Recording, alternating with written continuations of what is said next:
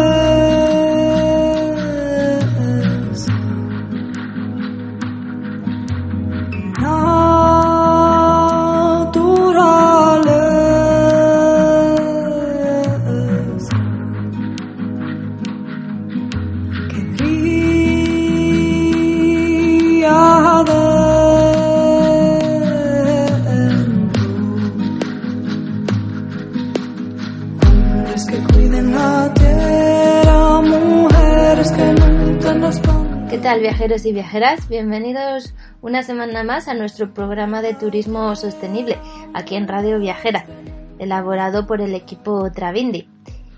Esta semana vamos a hablar sobre el ODS número 13, Acción por el Clima. Y es que el cambio climático es un tema demasiado importante como para ser rezagado en el olvido como uno de los últimos problemas a los que nos enfrentamos como sociedad del siglo XXI. Año tras año seguimos batiendo récords de temperaturas, a la alta y en muchos inviernos también a la baja, sin tomar medidas concretas para paliar, mitigar y reducir la huella ecológica de las industrias y los países del mundo. Los cambios más dramáticos están ocurriendo actualmente en el Ártico y en los mares, que se están calentando ya que el agua absorbe la mayor parte del calor de la atmósfera.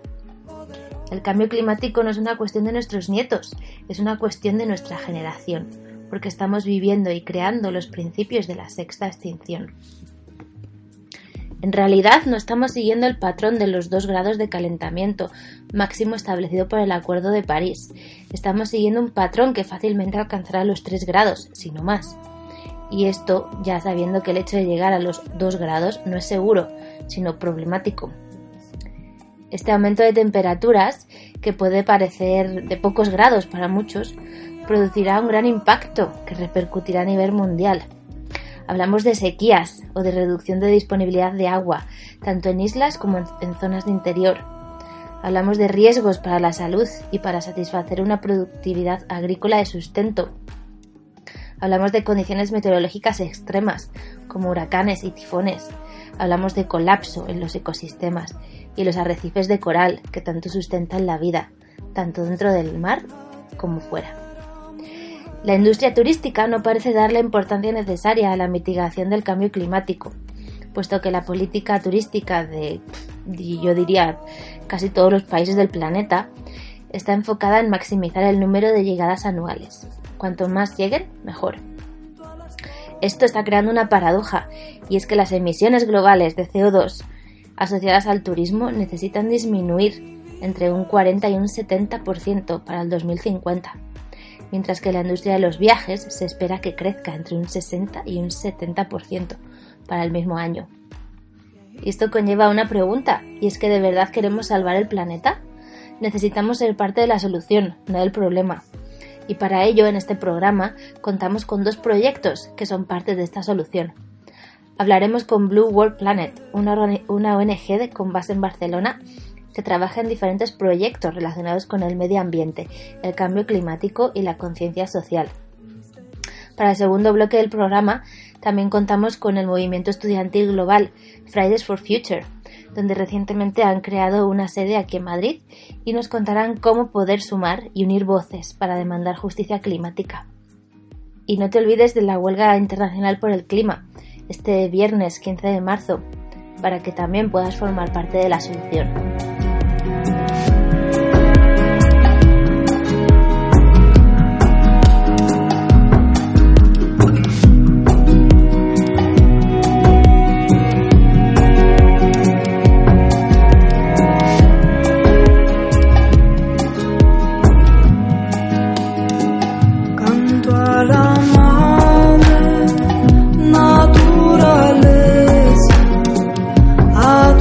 Bienvenido, Oscar, a nuestro programa de turismo sostenible para Radio Viajera, donde hoy estamos hablando del ODS relacionado con el cambio climático.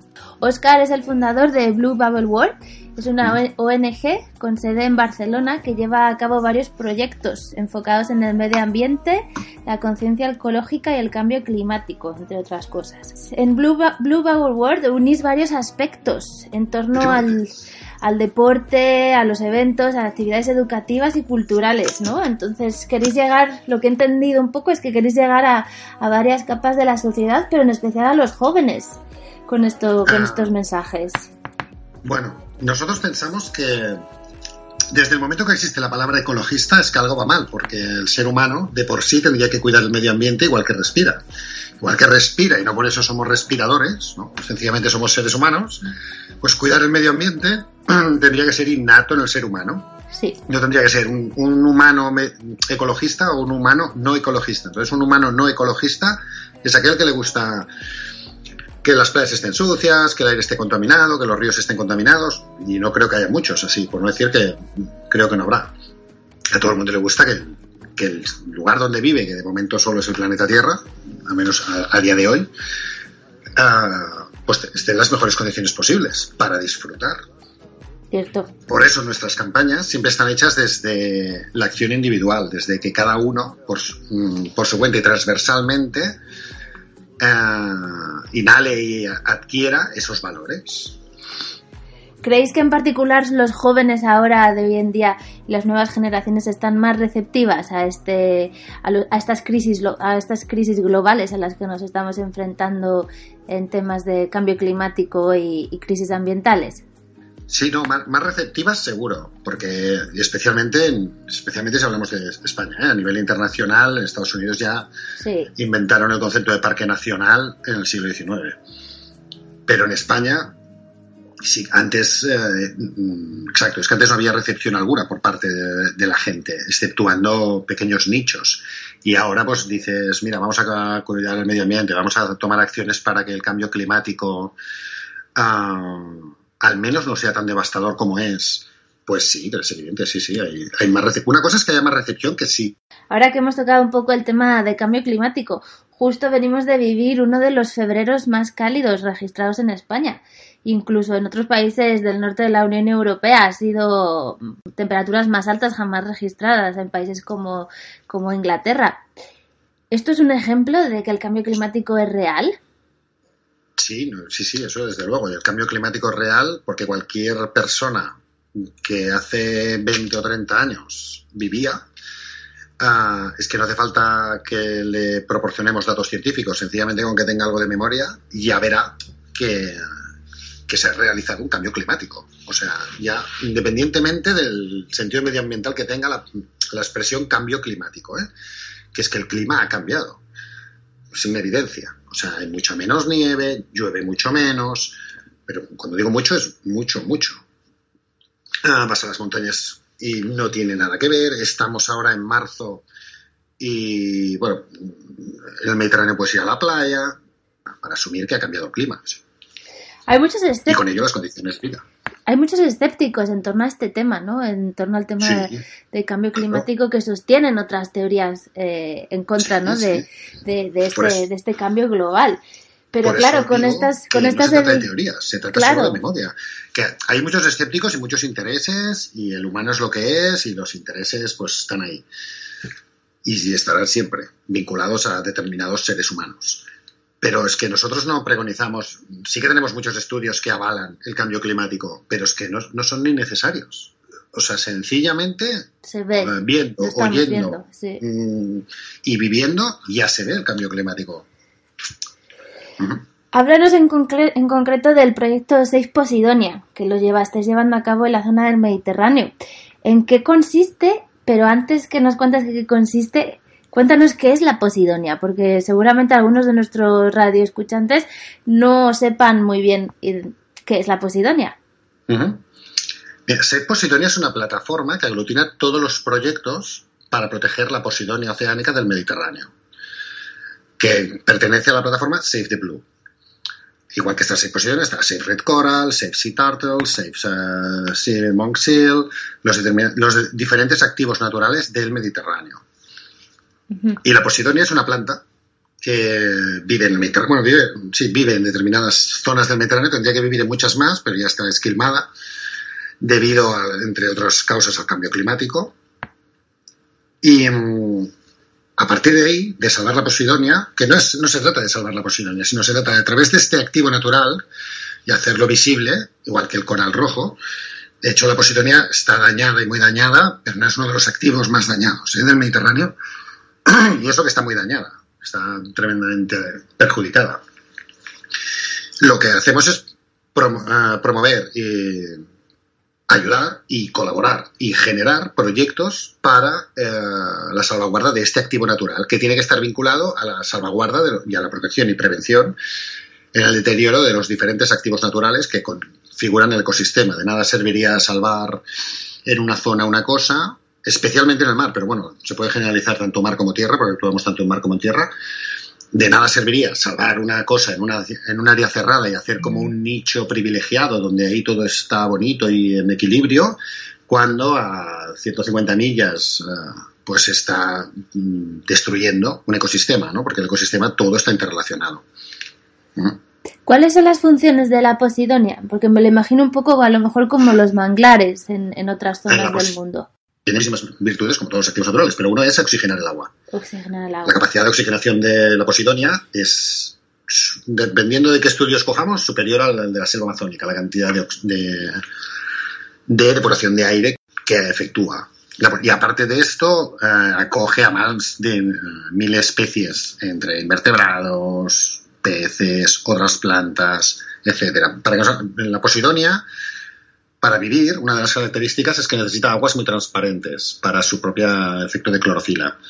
Con lo cual es mm, habitual, especialmente en día de hoy, en determinadas islas donde o bien el efecto, el aspecto turístico se ha desarrollado tarde, o bien el aspecto turístico eh, no se ha desarrollado mucho. Baleares, algunas zonas de Cerdeña, ah, Grecia, etcétera.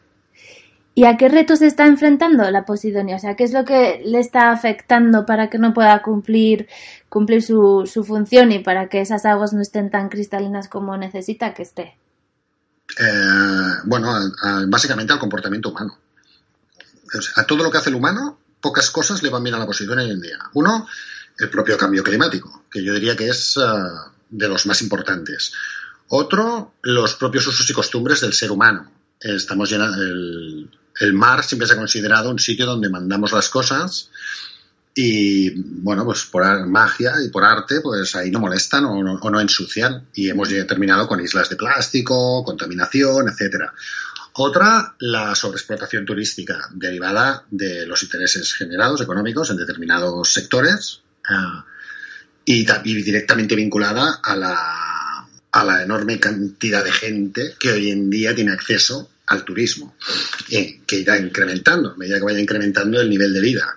que mm, eh, vacaciones hacemos una minoría de gente en el mundo. O sea, el concepto vacacional es pertenece al, primer mundo, principalmente. Esto, a medida que se vaya, a medida que toda Asia, toda África, toda Sudamérica, que esperemos que lleguen un día a tener un nivel de vida mm, equitativo, va aumentando la presión demográfica, que es uno de los grandes problemas de, para preservar el medio ambiente, el increíble crecimiento demográfico que se espera en los siguientes años es eh, algunos de los principales problemas de la posidonia. ¿eh? O sea, yo creo que para cuidarla, para cuidar un activo natural, eh, la solución siempre pasa por la, conciencia individual de cada uno. Si entendemos esto, entendemos que al final la solución es individual, todo está relacionado. No sirve de nada hacer acciones concretas para salvar un activo si nuestra actitud individual no cambia y vamos a, y, somos totalmente indiferentes respecto a los otros activos. Como decía alguien, que no me acuerdo quién lo decía, pero no yo, pero la cita la dijo alguien, es no se puede hacer un mundo diferente con gente indiferente. Y un poco también, para resumir, un poco lo que nos llevan enseñando desde hace ya varios años, piensa globalmente y actúa localmente, ¿no? Exacto. Ese concepto, que, es el concepto de las grassroots, eh, nacidas en Estados Unidos, es eh, para mí, vamos, para nosotros el futuro de la actividad ecologista. Y cuéntanos en concreto, o sea, ¿qué efectos está teniendo el calentamiento global en los océanos? Mm, pues mira, si piensas los efectos, teniendo en cuenta que los ecosistemas se adaptan, o sea, es evidente que, por ejemplo, para que pongamos un ejemplo plástico, ¿no? Los cocodrilos que llegan aquí, mm, ah, vamos, están desde antes que nosotros, que el ser humano, que el Homo sapiens sapiens, pues se adaptando a una enorme cantidad de cambios ah, a nivel global, a nivel terráqueo, a nivel mundial. Y ellos han aguantado. Y es evidente que hay especies que se adaptan, que tienen una capacidad de adaptación, entre ellas el ser humano. ¿eh? La capacidad de adaptación del ser humano es eh, espectacular. Pero ese cambio climático que estamos sufriendo tan rápido y forzado o promovido en gran medida por nosotros, por la propia actividad humana, hace que la capacidad de adaptación de muchas especies desaparezca o se vea reducida enormemente.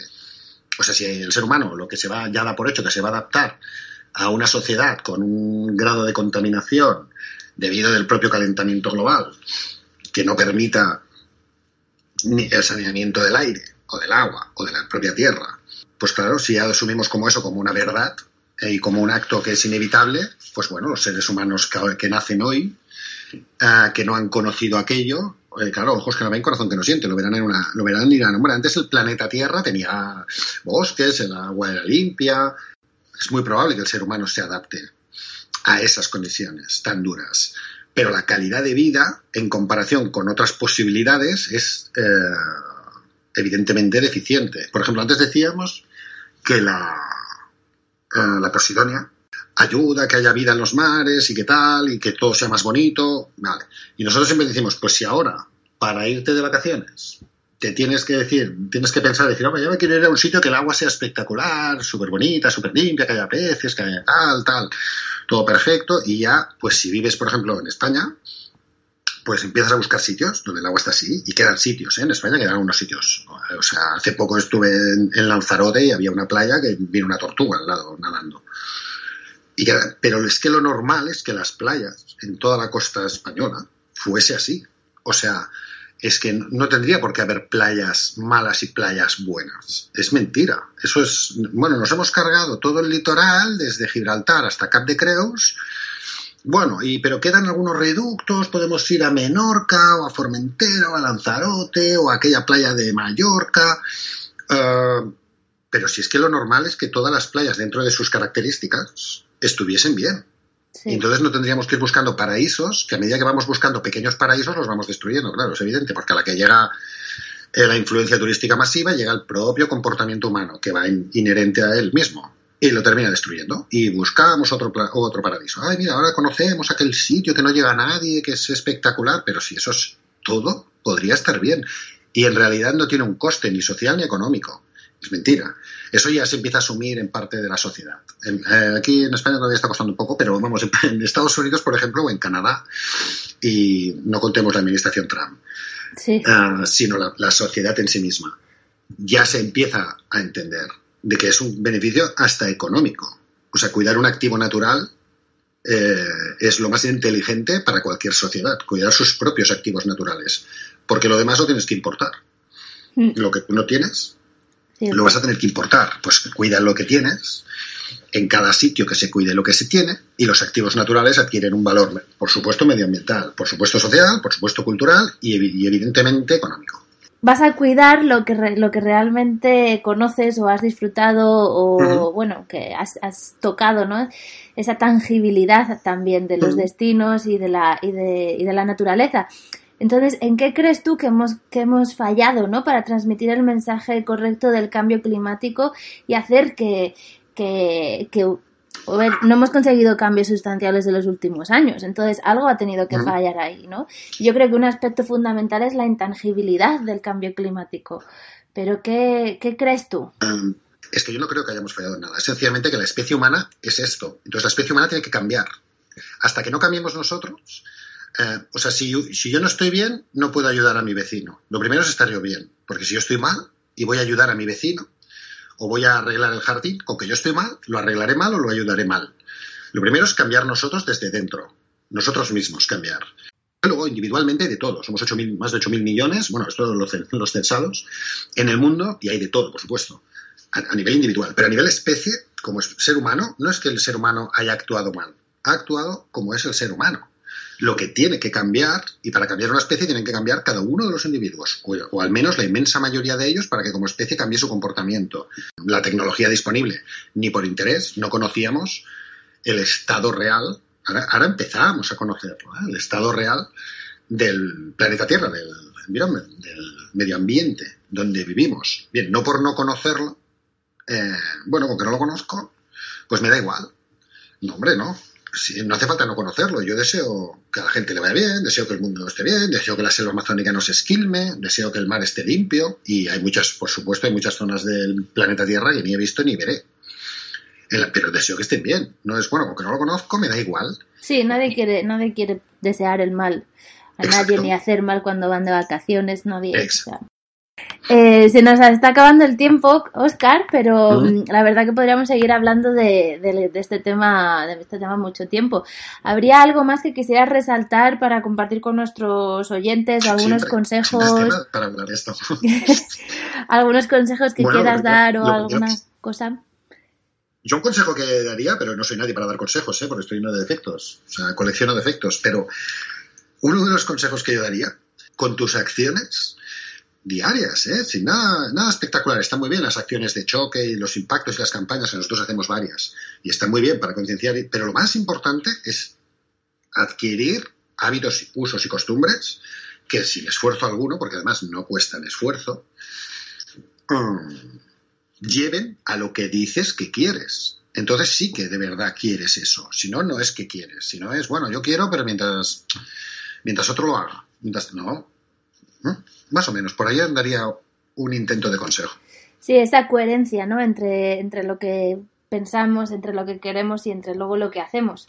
Pues muchas gracias por estar aquí hoy con nosotros hablando sobre, sobre este tema, Oscar, y bueno, os deseamos lo mejor y esperamos seguir escuchando los nuevos proyectos que tenéis en marcha y, y bueno, y cómo va todo y sobre todo la nueva edición del, del festival de Seis Posidonia, ¿no? Que tiene lugar nuevamente. el festival es un, son, los festivales son actos que en realidad son actos comerciales.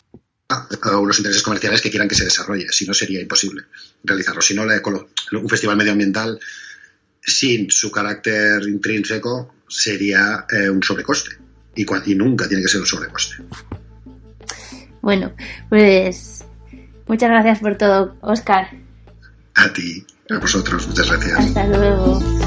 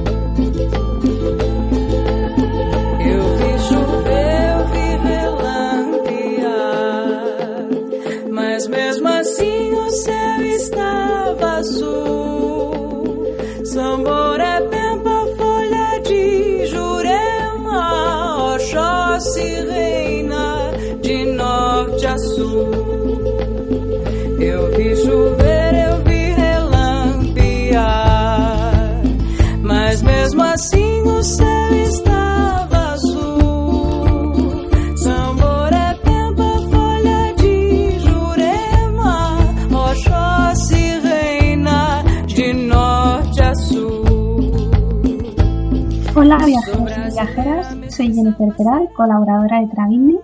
Como os ha comentado mi compañera Ángela, el segundo proyecto que vamos a tratar el día de hoy es Fridays for Future, un movimiento internacional ecologista que lucha para combatir el cambio climático. Para saber más, contamos con Paula Reyes, encargada de llevar a cabo las labores de comunicación desde la sede de Salamanca. Encantada de tenerte aquí, Paula. Muchas gracias por asistir al programa. Muchas eh, gracias a ustedes, Jennifer, por tomarnos en cuenta e invitarnos. Bueno, vamos a comenzar la entrevista y en primer lugar me gustaría que aunque todos ya conocemos el concepto de cambio climático, que recordar que recordaras a los oyentes eh, qué es exactamente y cómo se genera. Bueno, el cambio climático es lo que muchas personas hablan de calentamiento global. Básicamente es que el clima de la Tierra, que se mide en varios años, está cambiando, está alterándose. Y eso se refleja en todo, en nuestro estilo de vida, en lo que comemos, en la temperatura diaria que vivimos. Y básicamente el cambio climático trae grandes consecuencias a, todo eso, a nuestro estilo de vida. Vale, y bueno, ya con, vamos a adentrarnos un poco más en, este bonito proyecto que está ahora tan, tan en auge y quería que nos contara exactamente qué, qué es Fridays for Future, cómo surgió. Fridays for Future es un movimiento que se inicia por una chica con Asperger de Suecia. Ella a los 15 años inició haciendo huelgas frente a su parlamento, ya que ella dice que no tiene sentido ir a estudiar si el futuro no se garantiza, si no hay un futuro garantizado. Entonces ella empezó ahí luchando por durante tres semanas, todos los días, hasta que finalmente regresó al colegio y decidió solo estar los viernes sin asistir. Esta chica tiene Asperger y, por, por ser así, ella no ve las cosas grises como la vemos nosotros, sino que ella ve todo en blanco y negro y ella entiende que desde un reporte que el IPCC, que es el panel intergubernamental de cambio climático, sacó el año pasado, que dijo que ya en el 2030, si seguíamos en este nivel, el cambio climático iba a ser irreversible, los daños iban a ser irreversibles. Entonces ella no entiende cómo los políticos no han asumido acciones y cómo las personas no están cambiando su estilo de vida para poder reducir los gases de efecto invernadero, que básicamente son los que están ocasionando el cambio climático. Bueno, entonces Greta, eh, tras tener esa pasión por el tema y ese compromiso al nivel de ser vegana, de hacer que toda su familia se, se hiciera vegana, esa responsabilidad con siempre todos los viernes, llueve, truene, haya nieve, de todas formas siempre va a ser la huelga, ha llamado la atención internacional y, ya incluso ella ha hablado en conferencias de cambio climático y en todo el mundo ya hay varias personas en todos los continentes, varios niños principalmente, que han decidido seguir su movimiento, porque es un movimiento que básicamente es para estudiantes del colegio o de la universidad. Entonces, este movimiento, Fridays for Future, se ha extendido de una manera que el viernes 15 de marzo es la primera huelga global y Muy importante. Exacto, entonces mm, ella ha creado un movimiento que, ha marcado totalmente eh, cada punta del planeta. Un antes y un después, podríamos decir. Exactamente, un antes y un después. Ella refleja totalmente cómo las redes sociales eh, han podido también ayudar a que se divulgue todo su movimiento y ha sido una herramienta excelente para crear llamado la atención.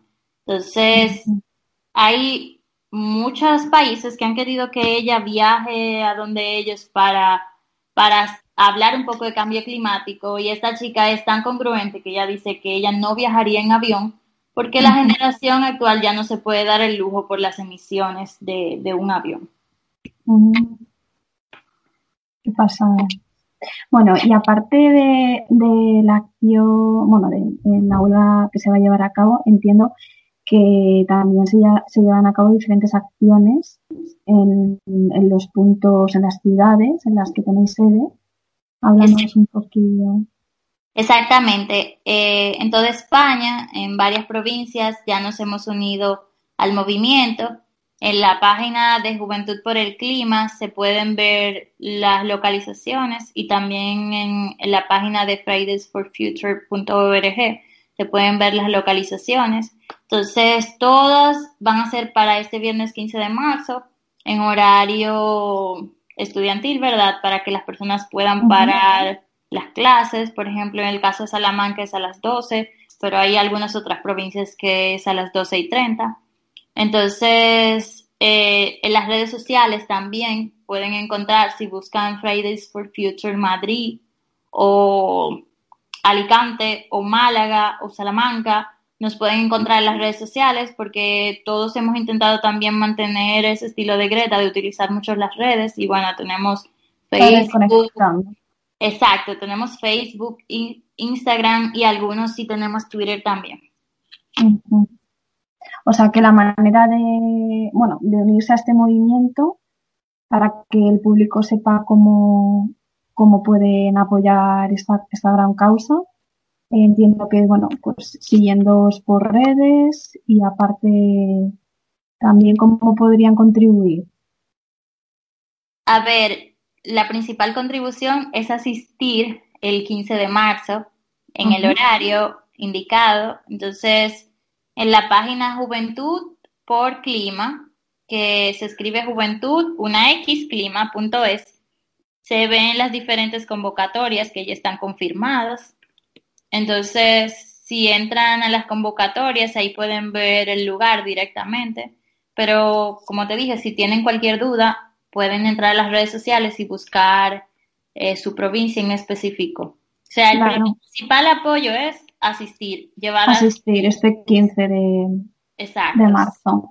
Y si son adultos, lleven a sus hijos, si tienen hijos, si Exactamente, no, primos, no vayan solos, lleven sus, sus pancartas porque son apenas 11 años que tenemos para revertir la situación y de verdad que en el poder, el poder está en las manos de cada uno. Definitivamente las acciones individuales cuentan. No solo los políticos tienen en las manos el futuro, sino también nosotros con nuestras decisiones.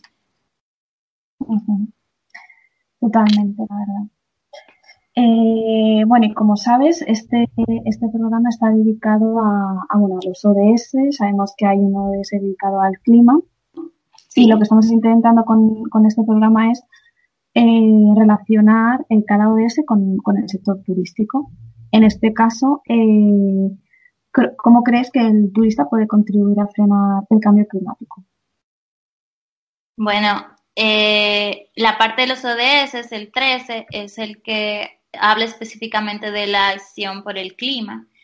Entonces, lo principal sería definir qué es un turista responsable. Entonces, un turista responsable no solo vela por el cambio climático, sino vela por todo el medio ambiente en general e intenta que cuando vaya a cualquier destino, proteger las cosas, no abusar. Siempre que, que uno intenta proteger las cosas y respetarlas, se cuidan. Entonces, ahí un, turista responsable eh, tiene que intentar tener vacaciones más cerca o si es posible más vacaciones en su país de residencia, intentar desplazarse más por trenes, verificar dónde se aloja, qué, cuáles son las iniciativas que tiene ese hotel, qué actividades decide, etcétera. Entonces, perdón, Janica. Sí, ¿no querías aportar más? Bueno, que es importante que, que, los turistas reconozcamos las cifras tan grandes que contribuimos al cambio climático. Y en el 2005 la Organización Mundial del, del Turismo sacó un estudio que entre un 4 y 6% del, de, del cambio climático se debe a la contribución del sector turístico en todos sus aspectos, no solo en el desplazamiento, siendo un total de, toneladas de CO2, 1.307 millones debidas al sector turístico y de esas 1.307, 517 millones de toneladas de CO2 pertenecen al desplazamiento en avión. Entonces, para el 2035 se espera que 1.500 millones de toneladas de CO2 deriven del sector turístico. Madre mía, qué barbaridad. Sí. Entonces, bueno, esto es complicado porque la mayoría de, de, bueno, nosotros cuando, cuando pensamos en, en viajar, en las vacaciones pues siempre queremos, ¿no? Lo normal es salir de la zona de confort viajar y mucha gente piensa que cuanto más lejos te vayas mejor. Y bueno, yo creo que eso es una labor importante, hacer que la gente se conciencie, ¿no? De que realmente es, es importante lo que comentas, que no hace falta irse muy lejos, eh, permanecer en tu país, conocerla. Hay mucha gente que se va, pues ya te digo, muy lejos y ni siquiera conoce su tierra, de dónde es. La verdad es que es muy, muy frustrante que la gente no, no se conciencie. Por eso, eh, ¿cómo crees que cambiará el turismo si no tomamos acción todos?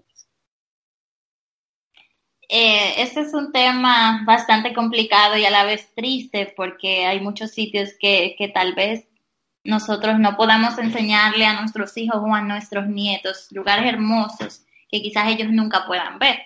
Yo creo que uno de los primeros puntos que deberíamos tocar en ese sentido es el dónde iremos de turismo y cuándo iremos. Estamos muy acostumbrados al turismo de verano, a ir a, playas del Caribe o irnos al Mediterráneo y bueno, entre otros lugares y realmente muchas de esas cosas van a cambiar. ¿Por qué? Por ejemplo, el Caribe está teniendo grandes problemas con el cambio climático por la parte de los huracanes. Ahora ha aumentado la cantidad y también la intensidad, por lo cual afecta bastante a esos países y el turismo. Igualmente, eh, por ejemplo, en la parte del Mediterráneo, nosotros que estamos aquí en España, si la temperatura en Sevilla, en Andalucía, es demasiado caliente, puede ser que el turista ya prefiera irse para, para playas más del norte, que la temperatura no es tan fuerte y la puede soportar más fácil. Igualmente, si nosotros somos turistas de, de esquí o practicar cualquier otro deporte sobre hielo, puede ser que no tengamos todo el invierno ya para, para disfrutarlo. Y si vamos a algún lugar frío en esta época, nosotros podemos ver cómo el invierno ha sido súper corto este año, que ya no ha llegado primavera y estamos teniendo tardes que parecen de verano, que podemos andar sin el abrigo fuerte y todo eso en la calle. Entonces, definitivamente cambiará muchísimo el dónde y el cuándo. Otra, otras consecuencias eh, vienen muy relacionadas con la parte del aumento del nivel del mar. Entonces, hace poco salió una noticia inclusive que toda la parte de San Sebastián se iba a ver muy afectada y otras zonas de España también con todo el cambio climático. Entonces, ahí varios hoteles van a desaparecer. Playas también van a desaparecer. Y todo este asunto relacionado con el océano provoca erosión costera, eh, cambios en las corrientes que afectan bastante las playas. Y en otro sentido, eh, el cambio climático también afecta toda la parte de la precipitación. Entonces, si, si podemos aprovechar menos la lluvia, puede ser que el agua útil para los hoteles u otros negocios sea menos disponible y haya una, una lucha por la disminución de los recursos hídricos. Entonces, en general, todo eso se ve cómo, cómo va a afectar a la economía. Va a afectar bastante a la economía porque el turismo puede ser que incluso cambie de latitudes y países que dependen mucho de turismo o provincias van a haber cambios muy fuertes. Entonces, a la vez, toda la parte del aumento del nivel del mar puede provocar costos muy altos para poderse adaptar, para que toda la infraestructura existente pueda adaptarse a todos esos cambios que, que, va a traer el aumento y que está trayendo el aumento del nivel del mar.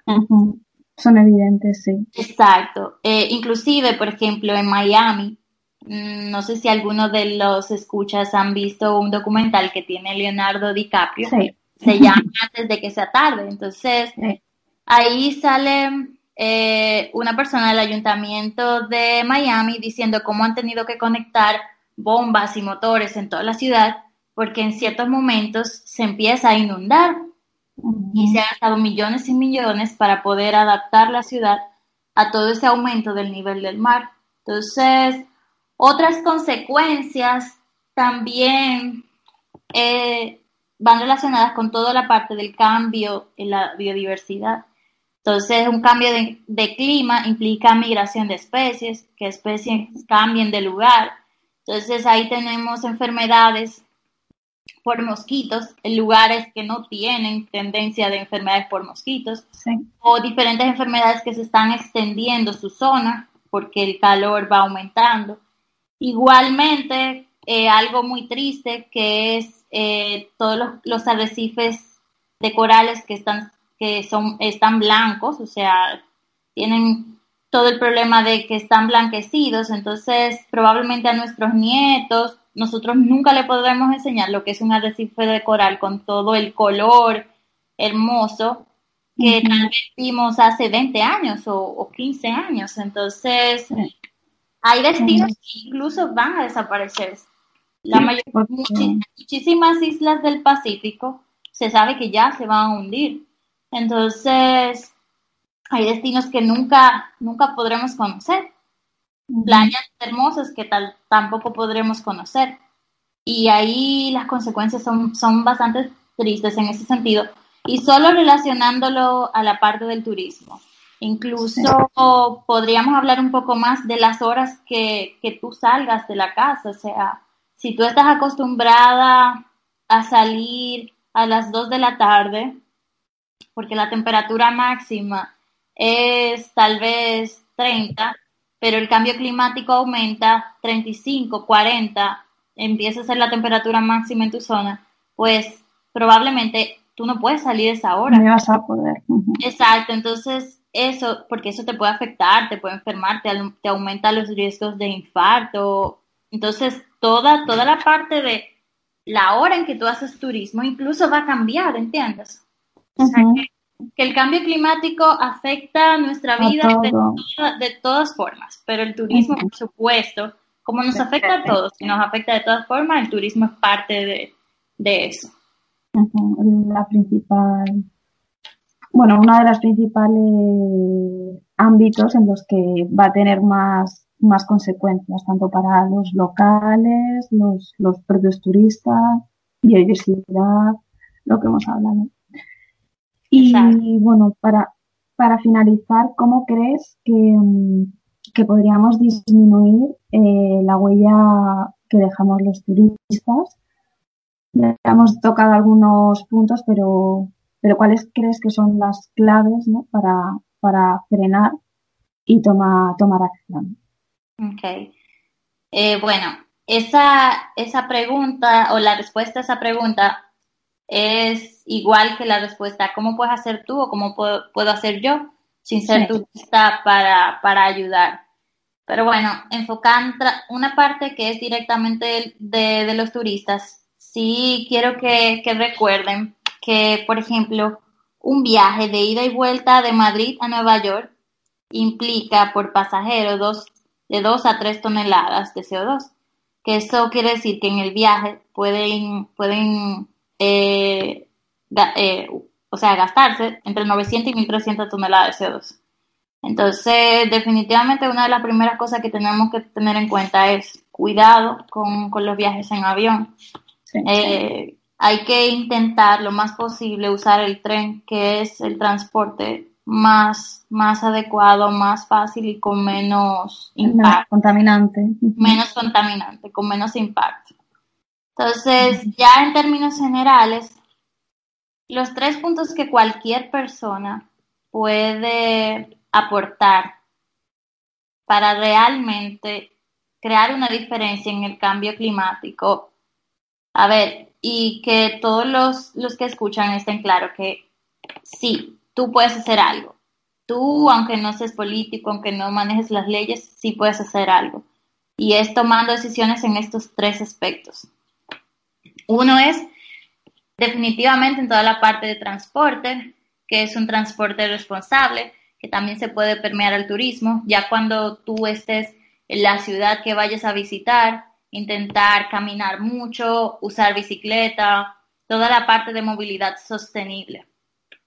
Entonces, con la parte de energía, eh, los hoteles, muchos hoteles tienen todo esto de que las toallas, si, si no están sucias, no la eches a lavar. Definitivamente eso es importante porque se usa energía y se, se, consume agua utilizando las toallas. Igualmente porque estemos en un hotel, eh, no implica que tenemos que, dejar las luces encendidas. Sin el aire acondicionado. O, exacto, el aire acondicionado o malgastar ningún recurso. Igual en nuestras casas. Sea, intentar que toda nuestra energía se utiliza de forma responsable y en ese sentido, como turistas, podemos utilizar hoteles que tengan certificaciones ambientales, que las existen. Y entonces un hotel con certificación es un hotel que está de verdad haciendo algo, porque hay incluso hoteles por ahí que en, en diferentes partes del mundo que no tienen ni siquiera planta de tratamiento de residuos. Entonces pueden tirar los residuos al mar y afectar bastante el océano pero ya bueno, esa parte del cambio climático. Y el otro sentido, que a veces es el que nos duele mucho, pero que definitivamente hay que considerarlo, es la parte de la alimentación. Eh, sabemos que es muy difícil decirle que no a un pedazo de bistec, pero la huella que tiene un bistec comparado con un plato de garbanzos o un plato de ensalada es muy diferente. Entonces, elijamos cada día intentar consumir lo menos carne posible, disminuir nuestro consumo de carne. Si tenemos que elegir entre un filete de ternera o una pechuga de pollo, realmente elegir la pechuga de pollo porque la vaca ocupa mucho más espacio y consume más recursos que, que una gallina. Y bueno, como, como reflexión general, eh, por día, una persona que decida por un día tener una dieta vegana, que es sin consumir ningún derivado de animal, eh, ayuda a salvar una vida de un animal, eh, también ahorra alrededor de 9 kilogramos de CO2. también 18 kilogramos de granos, porque los granos se utilizan bastante para alimentar a los animales. Eh, los litros de agua que se ahorran también son grandísimos. Una vaca puede consumir al día más de 100 litros de agua para beber. Igual todos los, los metros cuadrados de bosque que se están ahorrando. La deforestación. Exactamente porque más del 51% de, de, las legumbres se siembran para alimentar a, los animales. Entonces, imagínate si, si decidimos reducir nuestro consumo de carne, aunque sea un poquito, puede crear una gran diferencia en todos esos bosques que se talan y se queman y que influyen al CO2 para sembrar legumbres. A la vez, eh, reducir un poco esos animales que ya de por sí también ocupan bastante espacio y hay unas emisiones de metano por todo su, su sistema digestivo y bueno. Eh, en fin, tres consejos realmente. Transporte, energía y alimentación. Vale, Paula, pues bueno, muchísimas gracias por, tu aportación, tus conocimientos en este campo. Eh, y bueno, recordamos a, los oyentes que necesitamos su ayuda para, para frenar el cambio climático y que mm, necesitamos abrir, abrir los ojos a la sociedad y como nos has comentado, la, la mejor manera es asistir este 15 de marzo a, bueno, pues apoyar la huelga que se va a llevar a cabo y, y bueno, visitar vuestra página web, que si quieres la puedes recordar. Por clima.es para ver la, las convocatorias, sí. Juventud, una X, clima.es. Para ver en qué, eh, si cerca, bueno, en su ciudad, o si se pueden eh, desplazar a una ciudad cercana para, para poder apoyar, apoyar la causa. Buscar en las redes sociales Fridays for Future con la provincia al lado para ver si, si hay una convocatoria para poder, provincia. Exacto. pues nada, muchas gracias, Paula. Encantada. A todos por, por escuchar y esperamos que, que los consejos les sirvan y que sigan investigando más para que puedan eh, profundizar más en todas las cosas que pueden hacer para tener un mundo mejor y garantizar que el cambio climático no llegue a ese punto de ser irreversible, porque no tenemos un planeta B, este es nuestro único planeta.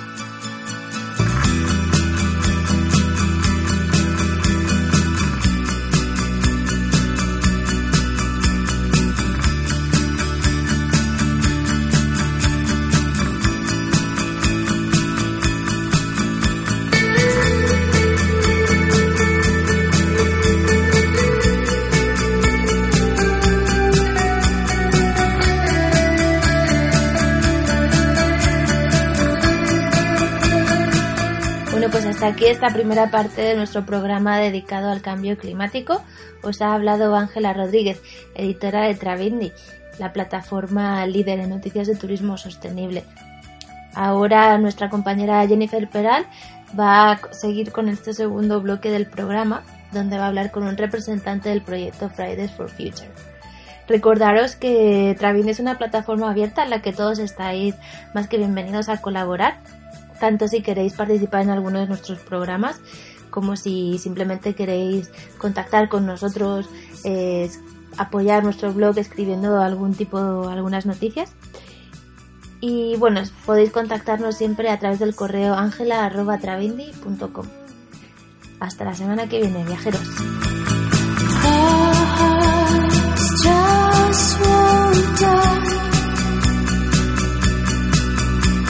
It's the truth keeps us alive.